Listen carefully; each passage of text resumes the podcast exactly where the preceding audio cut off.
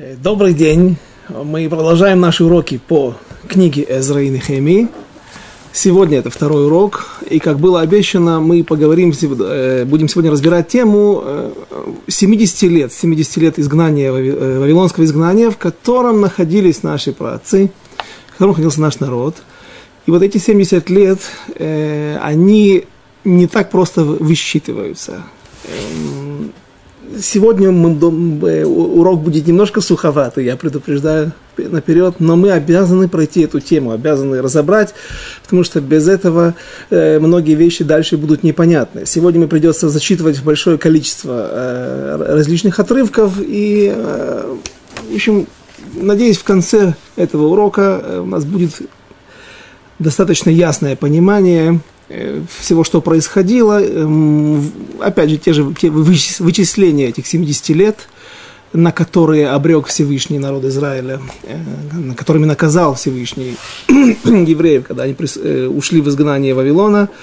И также мы разберем ошибки других царей, царей народов мира, нееврейских царей, которые поплатились Э, иногда жизнью, иногда э, другими наказаниями, поплатили за то, что они надеялись, что 70 лет прошли, евреи остались под их властью, и, соответственно, пророчества э, не сбылись, ну и можно радоваться.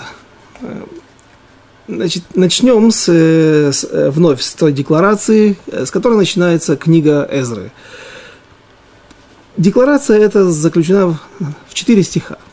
Первые четыре стиха, которыми открывается, начинается книга Эзры, э, звучат так.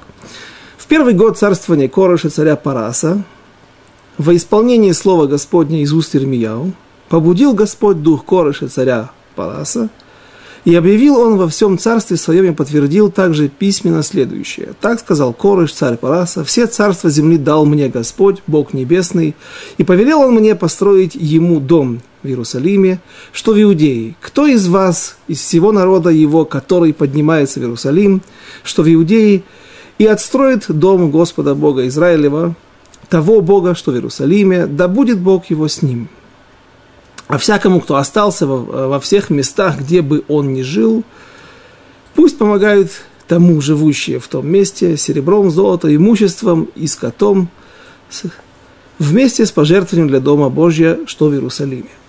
Вот это вот первые четыре стиха, и это самый полный текст этой декларации Кореша, этого заявления его, разрешения на э, возвращение евреев и возведение второго храма – и этот текст встречается еще в двух местах, всего три раза в, в Танахе. Э, второй раз этими словами, этой декларацией завершается книга Диврея Ямим, вторая ее часть, она состоит из двух частей, а и последняя, 36 глава, завершается именно этими словами. Там более короткий текст, но как в первом, так и во втором тексте, который я также сейчас зачитаю, э, э, встречается упоминание о пророчестве Ирмияу. Что?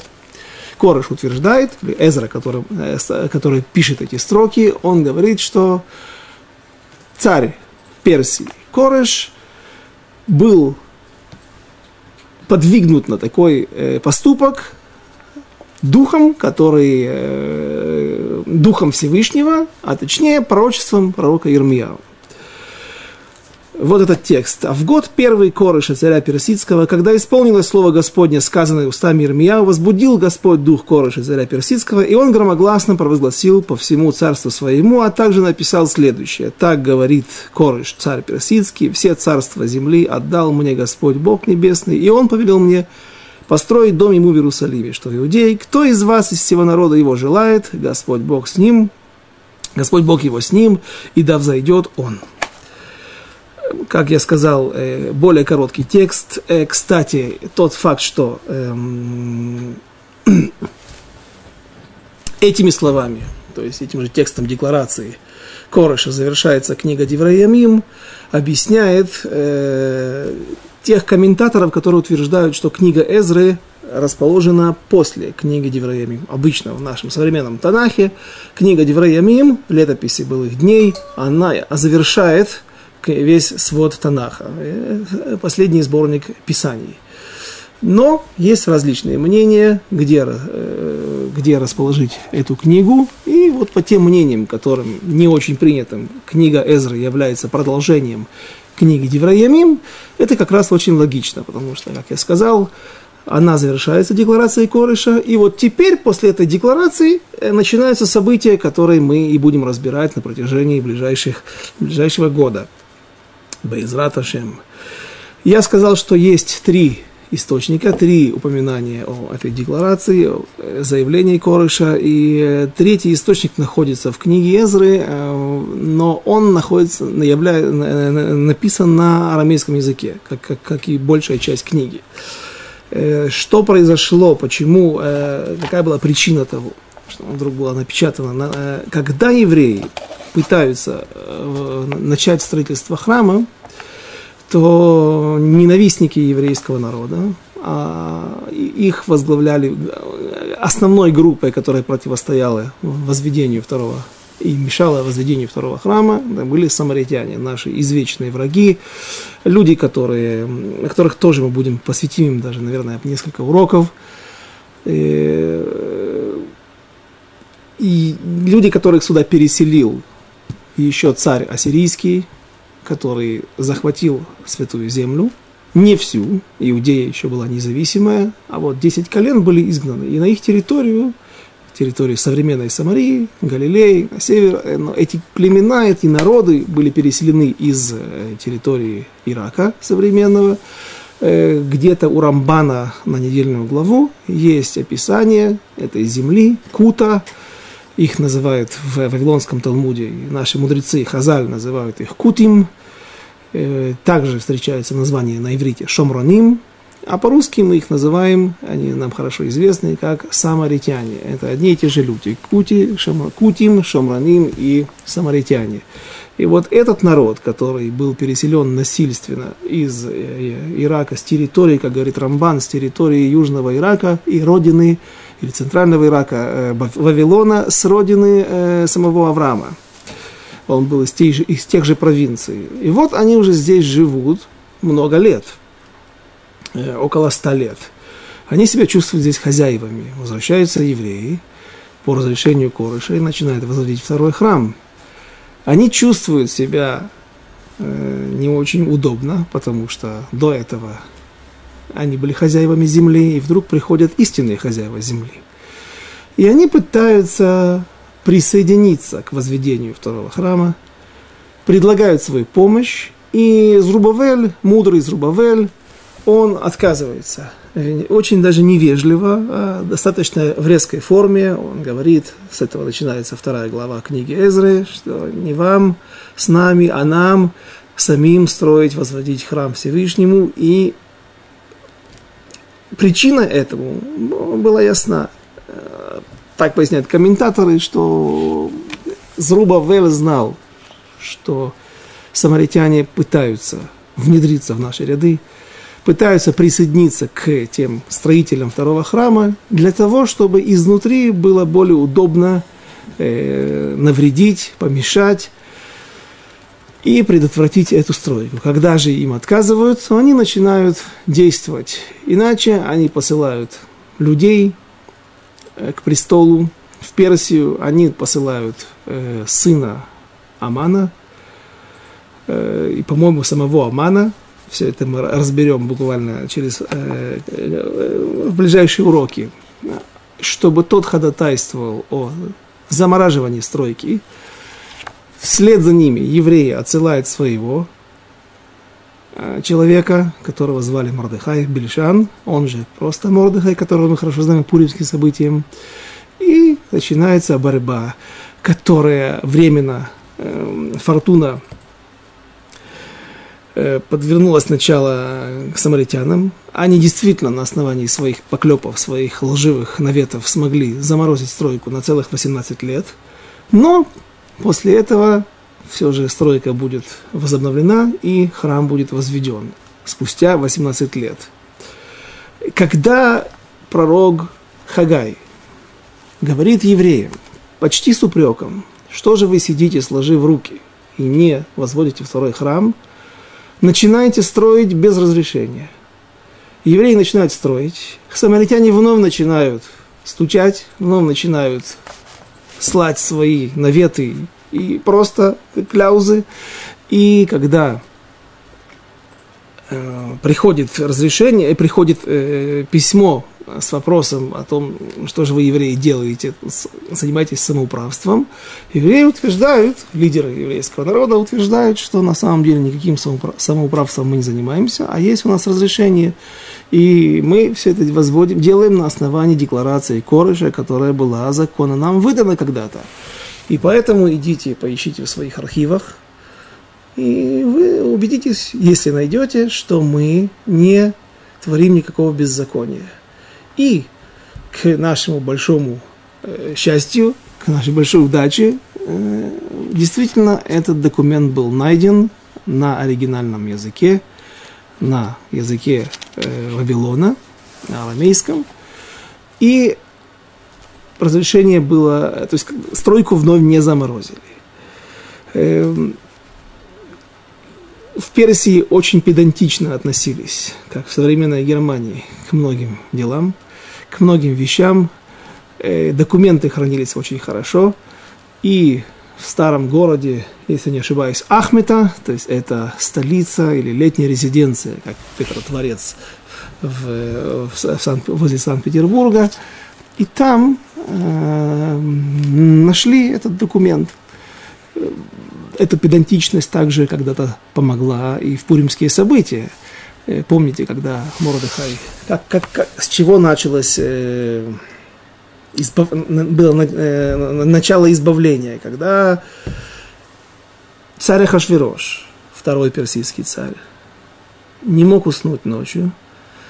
Для того, чтобы чем-то развлечься, он потребовал, чтобы ему принесли Диврея Ямим, книгу их летописей персидских. И вот там прочитали о том, как э, некий Мордыхай спас жизнь царю Ахашвирошу. Ахашвирош спросил тогда, а этому человеку была, было как-то а, а, а, отплачено благодарностью, сказал, что нет, и мы все знаем, чем это закончилось. Посадили на коня, выдали ему плащ, Э, царскую накидку и водили по всему Шушана Бира, по городу, по столице э, Персии, и провозглашали Каха и Яселе, Лаиша Шеламелех Хофец Бейкаро.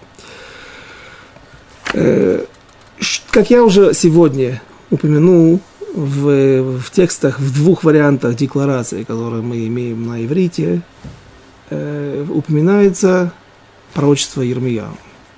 И вот это пророчество Ирмияу, а точнее два пророчества Ирмияу, оно стало, они стали камнем преткновения для многих людей. И как на прошлом уроке мы объясняли в предисловии книги Эзры, как Бельшацар ошибся в своих расчетах. Потом Ахашверош ошибся в своих расчетах. Ахашверош написано, что он э, устроил этот великий пир на, на 180 дней только на третьем году своего царствования. Почему? Что за пир? В честь чего он был? В честь того, что по расчетам Ахашвероша, который считал Бельшацара внука или сына Навуходнецера глупцом, Э, он думал, что он умнее, и он сделал другие расчеты 70 лет, о которых говорится в пророчествах Ирмияу. И вот он пришел к выводу, что вот тот 70-й год, о котором говорит, говорится в двух пророчествах Ирмияу, уже прошел, и евреи остались под его властью, никто не ушел, его империя сильна, как и прежде, он остается на, на троне, сидит, и в, это, это для него была большая радость, он думал, что никакие пророчества не сбудутся.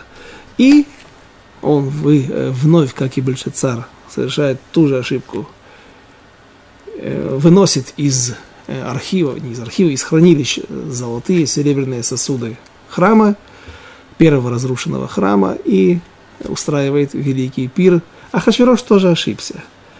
И причины были, были для этого, потому что пророчества было два у Ермияу, в которых он говорит о 70 годах. Давайте сейчас посмотрим.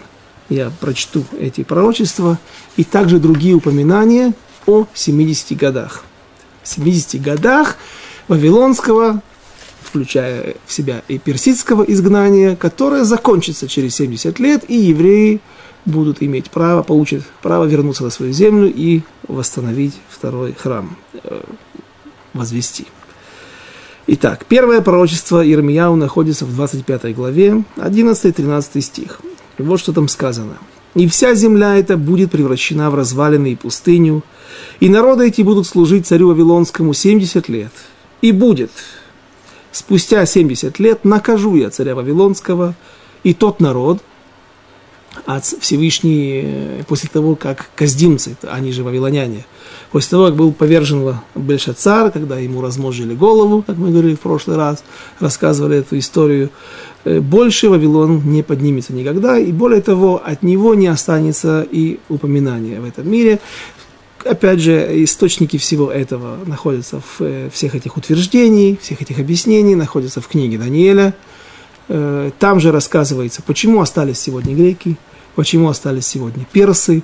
В одном из пророчеств или видений Даниэля э, они и греки, и персы описаны как баран и козел которые бодают друг друга, и греки побеждают, но сбрасывая персов э, со скалы. Но замечают комментаторы, обращают комментаторы внимание на то, что все-таки они изображены персы и греки как кошерные животные а не как чудовище, например, которое вообще тяжело классифицировать, э, которым описывается Римская империя.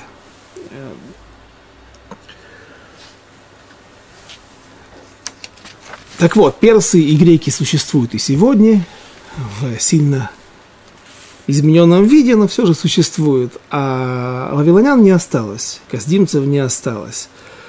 Так вот, говорит еще раз пророк Ирмияу, «И будет спустя 70 лет накажу я царя Вавилонского и тот народ, сказал Господь, за грех их и страну каздим, и предам ее вечному опустошению» и свершу я над, над той страной все слова мои, что изрек я о ней в написании, в, написанное в этой книге. Все написано в этой книге. Что пророчествовал Ермия о всех народах. Вот, запоминаем, 25 глава, стих 11 и 13.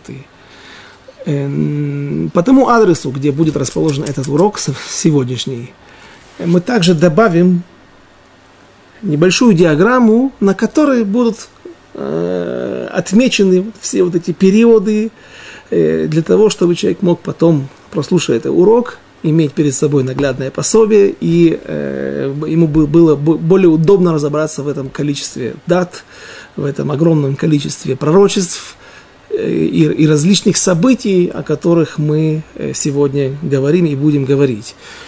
Теперь второе пророчество, пророк Ирмияу, в котором упоминается 70 лет вавилонского изгнания. Оно расположено чуть позже, в главе 29, стих 10. И, «Ибо так сказал Господь, сказа, э, когда исполнится 70 лет Вавилону, вспомню я вас и исполню для вас доброе слово мое о возвращении вас на это место». Э, в дополнение есть еще два источника, Одно пророчество, второе, я не знаю, как это назвать, Даниэль, э, Даниэль официально не считается пророком.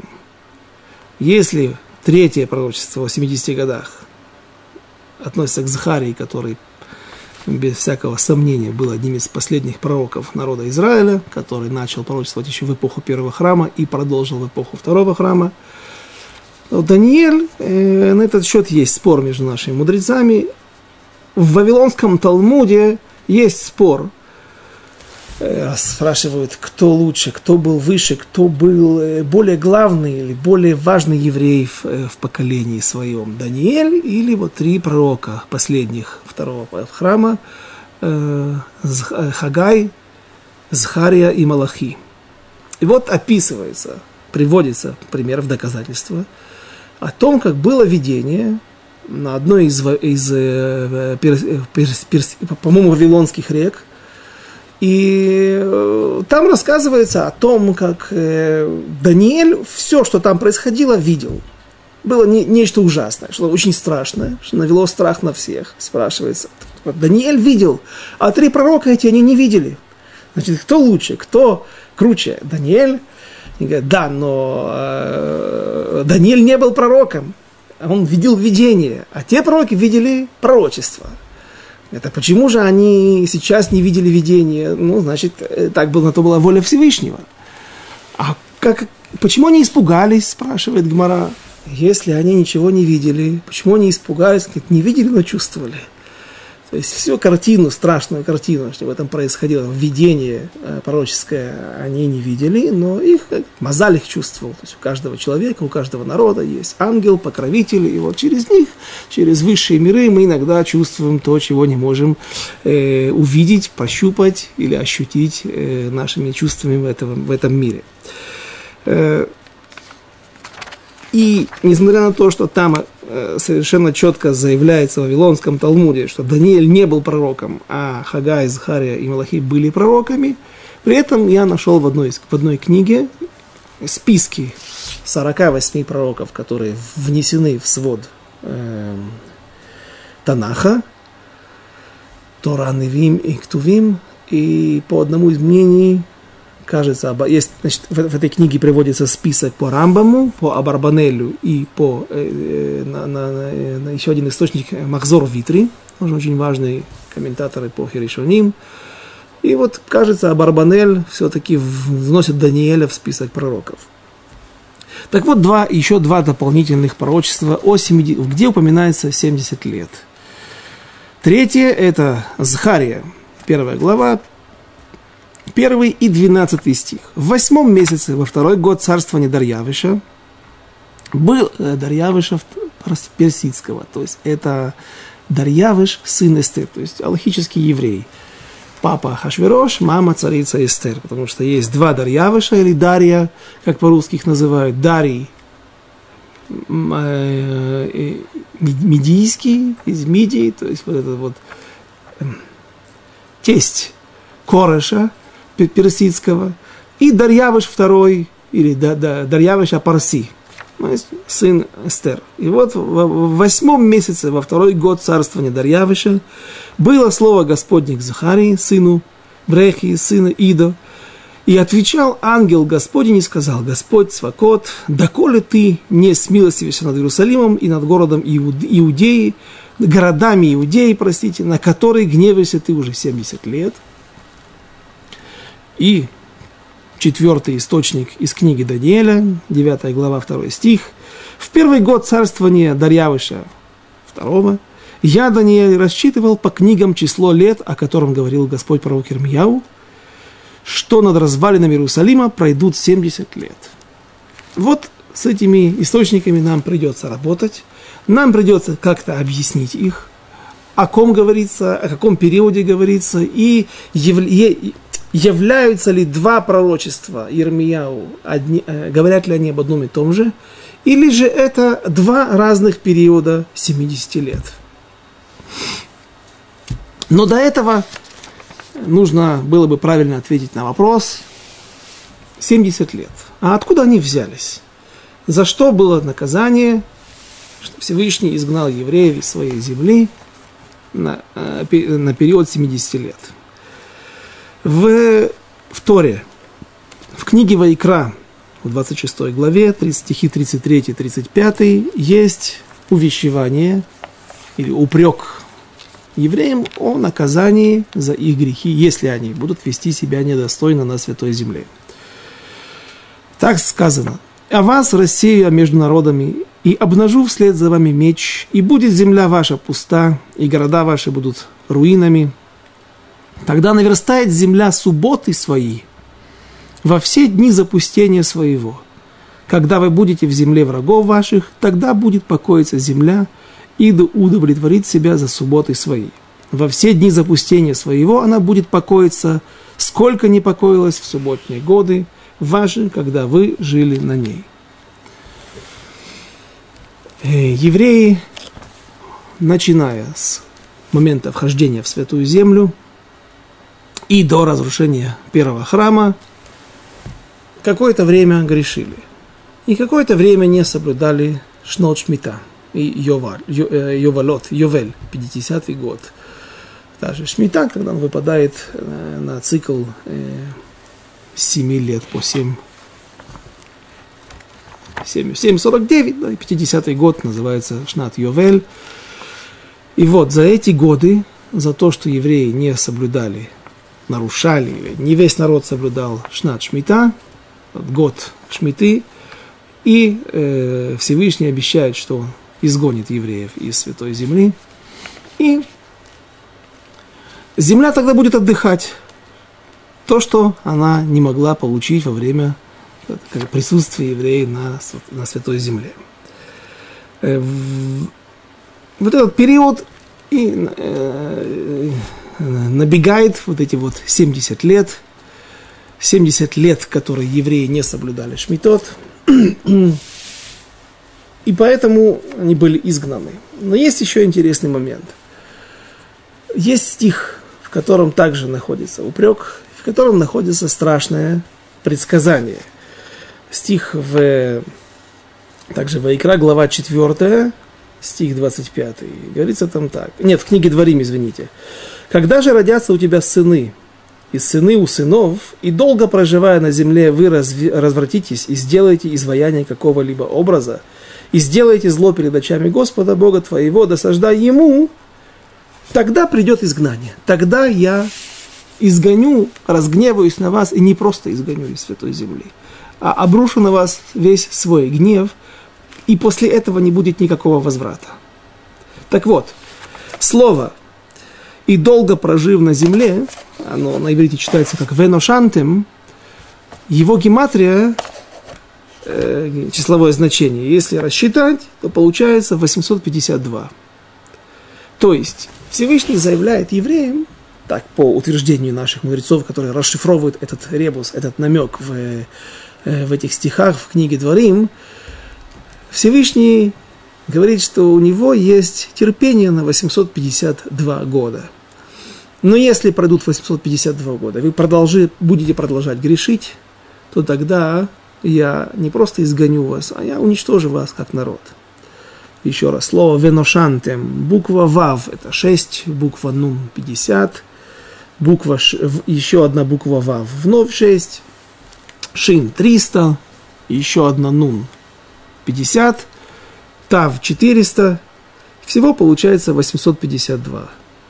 Но Всевышний что сделал? Видя, что, по-видимому, еврейский народ не может в полном составе всегда соблюдать Тору, заповеди, и всегда есть какая-то часть народа, которая грешит, а обещание э, Всевышний э, словно ветер не бросает, да, и действительно приходит время, когда народ Израиля может прекратить свое существование, Всевышний поступил милосердно.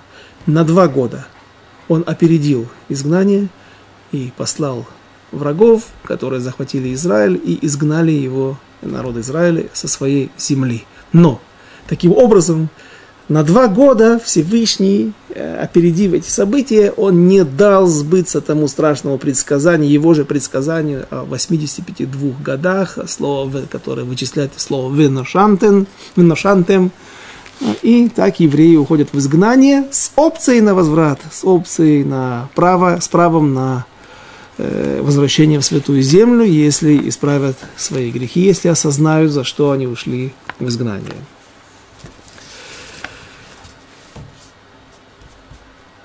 Когда были сказаны пророчества Ирмияу? Пророк Ирмияу говорит сам в, как мы сказали, одно первое находится в 25 главе, второе в 29. Если мы прочитаем первые стихи, которыми открываются эти главы, то там мы увидим описание времени, когда были произнесены эти пророчества. И так говорится, слово, которое было Кермияу обо всем народе иудейском в четвертый год царствования Еуякима, сына Йошияу, царя иудейского, он же первый год царствования Навуходнецера, царя Вавилонского, которые пророк Ирмияу изрек всему народу иудейскому и всем жителям Иерусалима. Итак, есть здесь несколько, две важные даты. Э, речь идет о, прежде всего, о четвертом э, о, времени, четвертый год правления царя Егоякима. Нас интересует три последних царя, которые восседали на престоле в Иерусалиме. Первый э, с конца, нет, не с конца, а э, значит так, последним был царь Циткияу. Он же Матанья, его имя, еврейское имя, так как он был назван родителями во время, во время обрезания, а Циткияу это имя дал ему, присвоил ему на Навуходнецар. Кем он был, этот царь Циткияу? Он был дядей царя Егояхина. Царь Егояхин был сыном Егоякима, которым мы сейчас, которым мы сейчас вспоминали.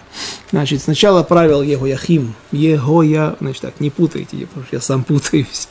Егояким. Егояким сидел на престоле 11 лет.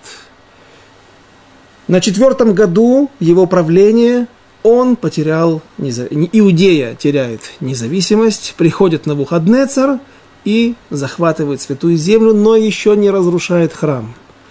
Его Яхим, его, его, его Яким был нечестивым царем, и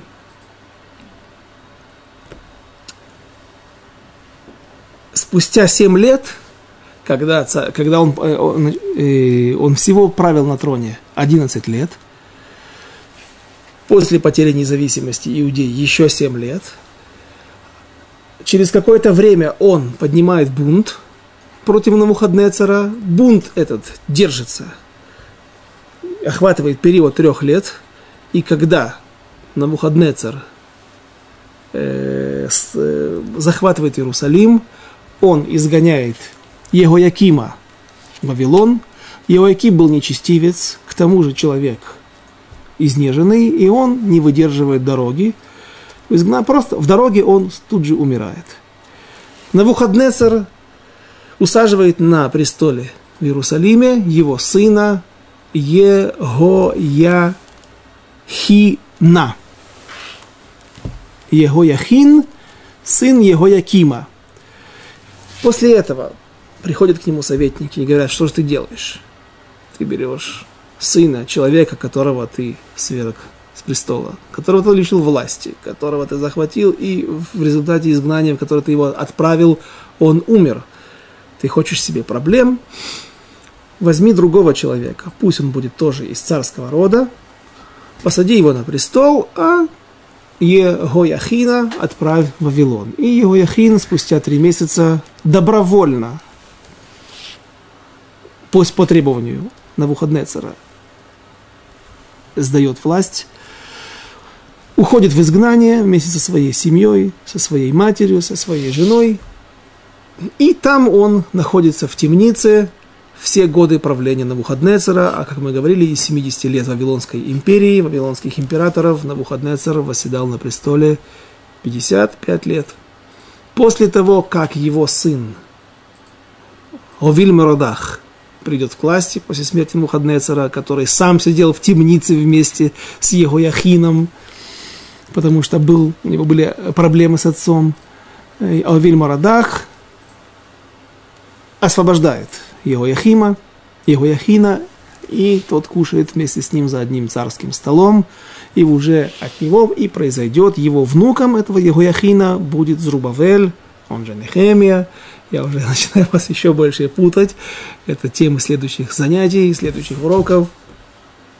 И так все благополучно заканчивается, что остается царская династия отпрысков, остаются отпрыски Давида в этом мире – когда на Навуходнецер, возвращаемся, когда на Навуходнецер спустя три месяца смещает с трона царского его Яхина, он усаживает на этом троне его дядю, брата его отца, Циткияу, он же Матанья. И вот Циткияу, он и известно, известен как великий праведник – и он будет восседать на троне также 11 лет, и при нем будет разрушен после его ошибки, но э, не он один в этом виноват, э, в разрушении храма был виноват весь народ. Первый храм был разрушен, а Циткияу ему выкололи глаза и отправили в Вавилон, в то же изгнание, где находится уже его племянник. То есть что мы видим? Что первое пророчество Ирмияу, оно было сказано на четвертом году правления Егоякима. Что со вторым пророчеством? Да, еще важный момент. В этом четвертом году Навуходнецер приходит к власти. Вся эта территория, начиная от Египта и до Вавилонских рек, она принадлежала Египту. Египетский фараон по имени Нехо, до него доходит информация, что где-то там на севере развивается, где-то в Вавилоне появляется какая-то мощная сила, мощная армия, в которой возглавляет Навуходнецар, и он решает нанести превентивный удар, выходит из своих границ, проделывает огромный путь, далекий путь, поднимается на, на, Вавилонские, на великие Вавилонские реки, и там, возле э, города Каркмиш, на берегах реки Прат, Эфрат, Э, происходит огромное сражение между войсками фараона, фараон, фараон Эхо и Навуходнецером, в результате чего э, в этом сражении побеждает Навуходнецер, и в результате чего вся эта территория от реки Эфрат и до Нахаль Мицраим, современный источник, это не источник, это ручей или русло пересыхающее, и которое наполняется водой только во времена дождей – которая протекает по Синайскому полуострову и впадает в Средиземное море, и говорят, что это и есть граница, граница южная граница Святой Земли. Эль-Ариш, там, там же находится э, большой город египетский Эль-Ариш, самый большой на Синайском полуострове, чуть-чуть южнее, несколько десятков километров южнее сектора Газа. И вот вся эта территория от реки Эфрат и до ручья Нахаль Мицраим, переходит теперь во владение Навуходнецера. Разумеется, Иудея вместе с Иерусалимом также становится вассалом новой Вавилонской империи. Что со вторым пророчеством Ирмияу, когда оно было сказано – Вновь, возьмем 29 главу, у кого есть книги, у кого есть желание листать, может проверить, посмотреть. Мы говорили, что второе пророчество Ирмияу о 70 годах Вавилонского изгнания э, находится в 29 главе, но не в начале, а в 10, 10 стих. Если же мы посмотрим самый первый стих, с чего начинается эта глава, там сказано так. А вот слова послания, которые пророк Ирмияу постал из Иерусалима старейшинам, что в изгнании, и священникам, и пророкам, и всему народу, которых на Навуходнецер изгнал Иерусалима в Вавилон. После того, как вышли из Иерусалима, царь Ехония и мать царя, и придворные, сановники иудеи Иерусалима, ремесленники и кузнецы. Ехония – это он же Егоякин, Егояхин, то есть э, племянник Циткияу и сын его Якима. Вот это время, когда было сказано второе пророчество пророка Ирмияу. Эм, мы задали вопросы, теперь нужно на них ответить, пытаться навести порядок. Есть ли противоречия между этими пророчествами или нет? Являются или наоборот, являются ли они одним целым, э, указывающим на один и тот же период, на одни и те же даты – и э, давайте сначала посмотрим, как э, народы мира ошибались, как цари народы мира, народа мира ошибались с вычислением этих 70 лет. Видно, что все вычисляли. Все пытались узнать об этом, все, все ждали, когда придет их конец, или же не придет. Э, первым ошибся Бельшицар. Он устроил очень простой расчет. Он утверждал, что 70 лет эти начинаются с момента восхождения звезды на Навуходнецера, с момента основания Вавилонской империи. Соответственно, вот в тот четвертый год правления его Якима и первый год правления Навуходнецера с момента, э, когда он разбивает египетские войска на берегах реки Ефрат. Эти 70 лет закончились когда? закончились для него плачевно. Давайте посмотрим вместе с датами.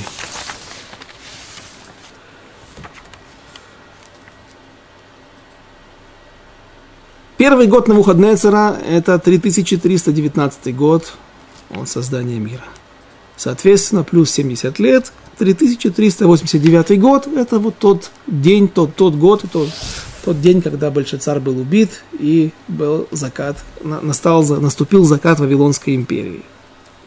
С этим все понятно, понятна его логика, понятна его ошибка. И теперь Ахашвирош, как мы сказали, Ахашвирош также рассчитывал и также ошибся. Правда, он не был настолько наказан, по-видимому, у него была другая роль, но э, откуда он отчитывал? Сегодня мы упомянули но то, что Егуяким, первый царь, который нам нужен, из последних трех царей, которые э, царствовали в Иерусалиме, он поднял бунт против Навуходнецера. И бунт этот продолжался три года. И вот он был подавлен в 3325 году.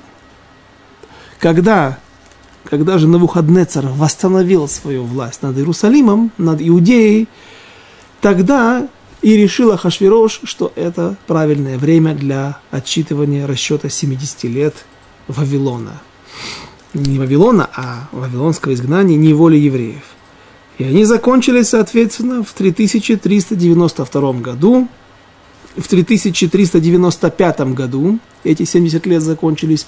И вот тогда Ахашвирош, который с 3392 года сидит на престоле Великой Персидской империи, теперь он утверждает, он считает, что 70 лет прошли, вновь ничего не произошло, и он чувствует себя уверенно. Теперь, как сказано там, когда укрепился он на своем престоле. Что значит укрепился? Избавился от оппозиции, укрепил свои, свои, вокруг себя свою, э, свою, свою власть. Нет, он сидел и ждал этой даты.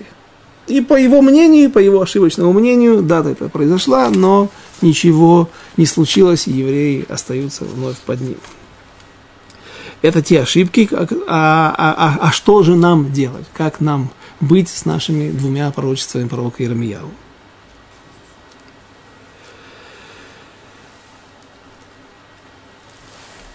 Забегая вперед, я скажу, что два эти пророчества говорят о разных периодах 70 лет. Первый период, он, первое пророчество о 70 годах, закончилось в тот год, когда было провозглашение независимости, точнее не независимости, а было издано постановление э, Корышем о том, что евреи могут вернуться в святую землю.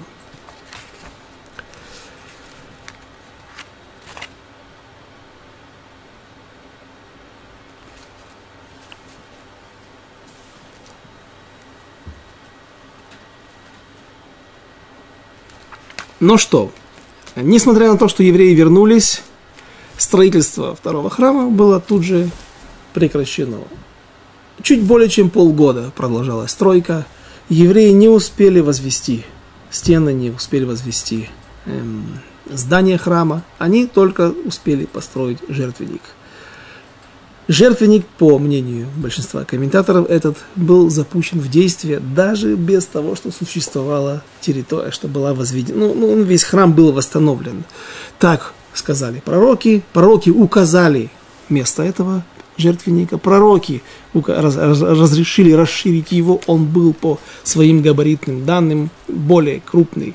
Там была добавлена, с одной стороны, стенка, для раньше воды, воду лили на, на угол, на карнот, и на, на, на, на угол жертвенника, и вода стекала по стенке. В общем, было не очень красиво. И смогли добавить несколько, несколько э, локтей, стену, таким образом увеличить э, жертвенник второго храма по сравнению с первым. И вот говорят комментаторы, что все 18 лет, пока стройка была заморожена, этот храм, этот, этот жертвенник продолжал работать. На нем приносили жертвы, и огонь этих жертв, этих жертвоприношений был виден издалека.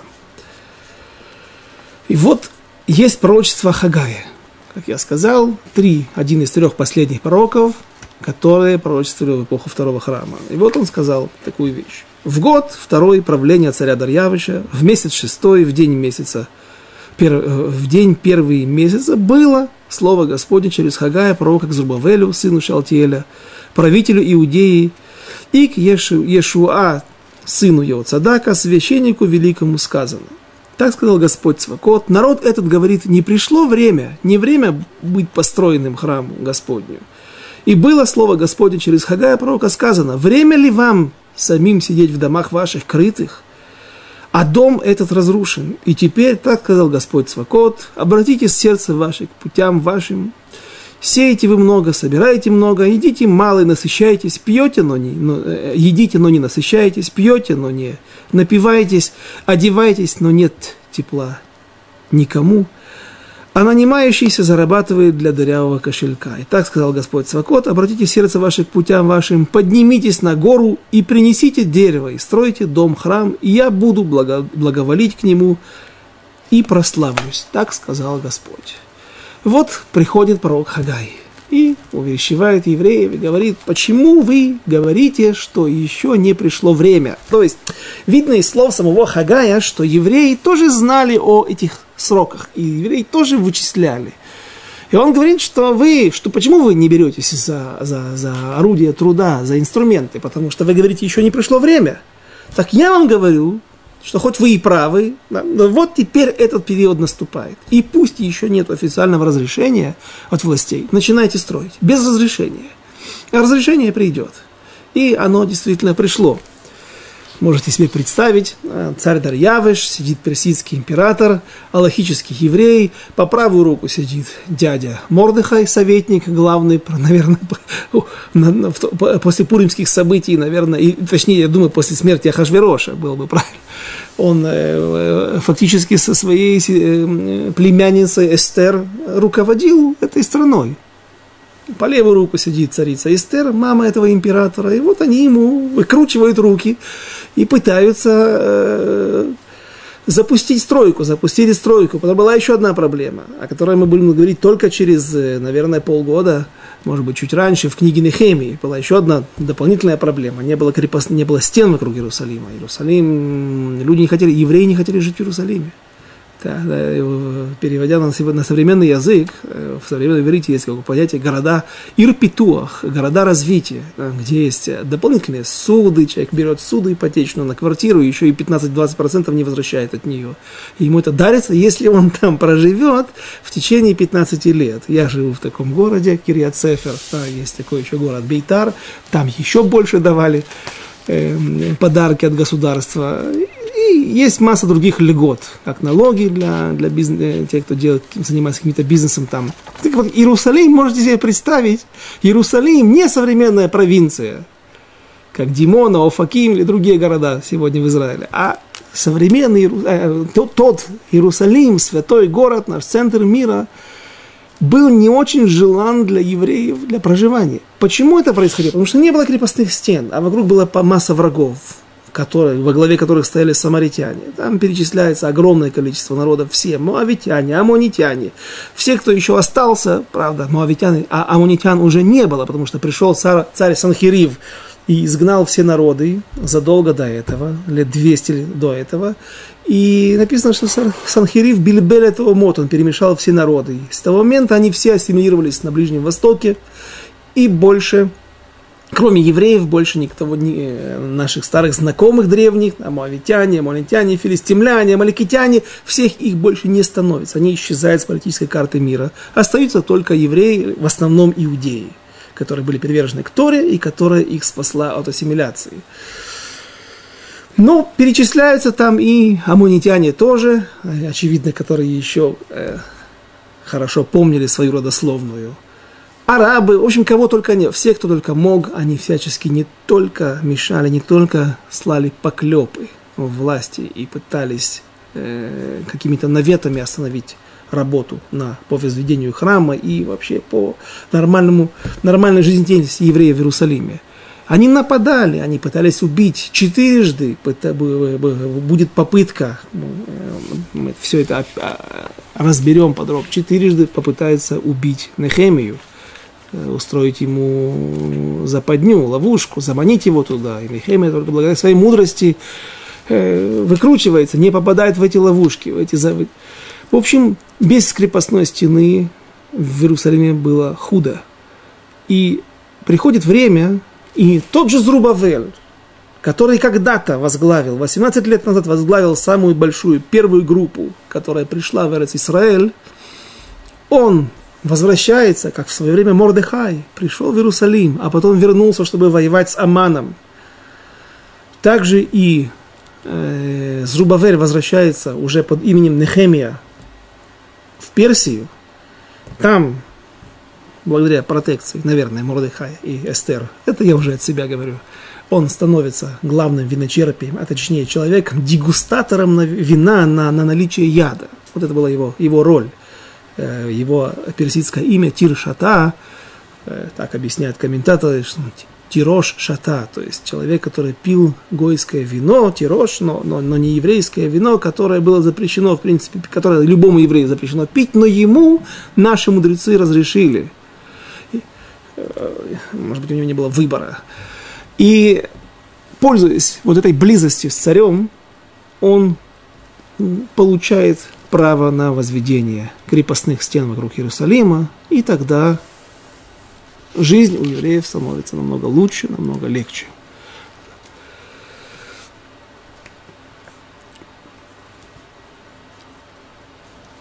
Мы приводили сегодня два пророчества пророка Хагая, пророка Захарии и пророка Даниэля, и не пророка. Но я думаю, так говорят комментаторы, точнее, что второе, э, второе слова Даниэля и слова Захарии, они относятся ко второму пророчеству, потому что в обоих их говорится о городах разрушенных иудейских, не говорится о возвращении евреев домой. Возвращение евреев произошло на 18 лет раньше, когда закончился первый период 70 лет. Но это не окончательное избавление. Тогда вернулся Зрубавель, 42 тысячи евреев, и началось строительство второго храма, которое тут же было заморожено. А вот главный период 70 лет заканчивается, и о нем говорило второе пророчество Ирмияу, оно заканчивается, когда второй храм был восстановлен. Как я обещал, мы постараемся сделать рисунок, диаграмму для того, чтобы и мы ее расположим рядышком с э, адресом этого урока, этой записи, для того, чтобы каждый смог разобраться, посмотреть воочию, увидеть, как что происходило, как эти даты, как, эти, как происходили эти вычисления и ошибки э, народ, царей народов мира. И без Раташем в следующий раз, через неделю, мы продолжим изучения книги Эзры, будем разбирать уже непосредственно саму декларацию, что в нее входило, кому разрешалось, в каком количестве разрешалось евреям возвращаться, кто финансировал э, билеты, деньги на билеты, деньги на проезд, и кто финансировал, откуда брались средства для строительного материала, для деревьев из, из, из Ливана, ливанских кедров, для каменотесов. Все это без Раташем, об этом мы поговорим в следующий раз, через неделю. Всего хорошего, спасибо за внимание, до следующих встреч.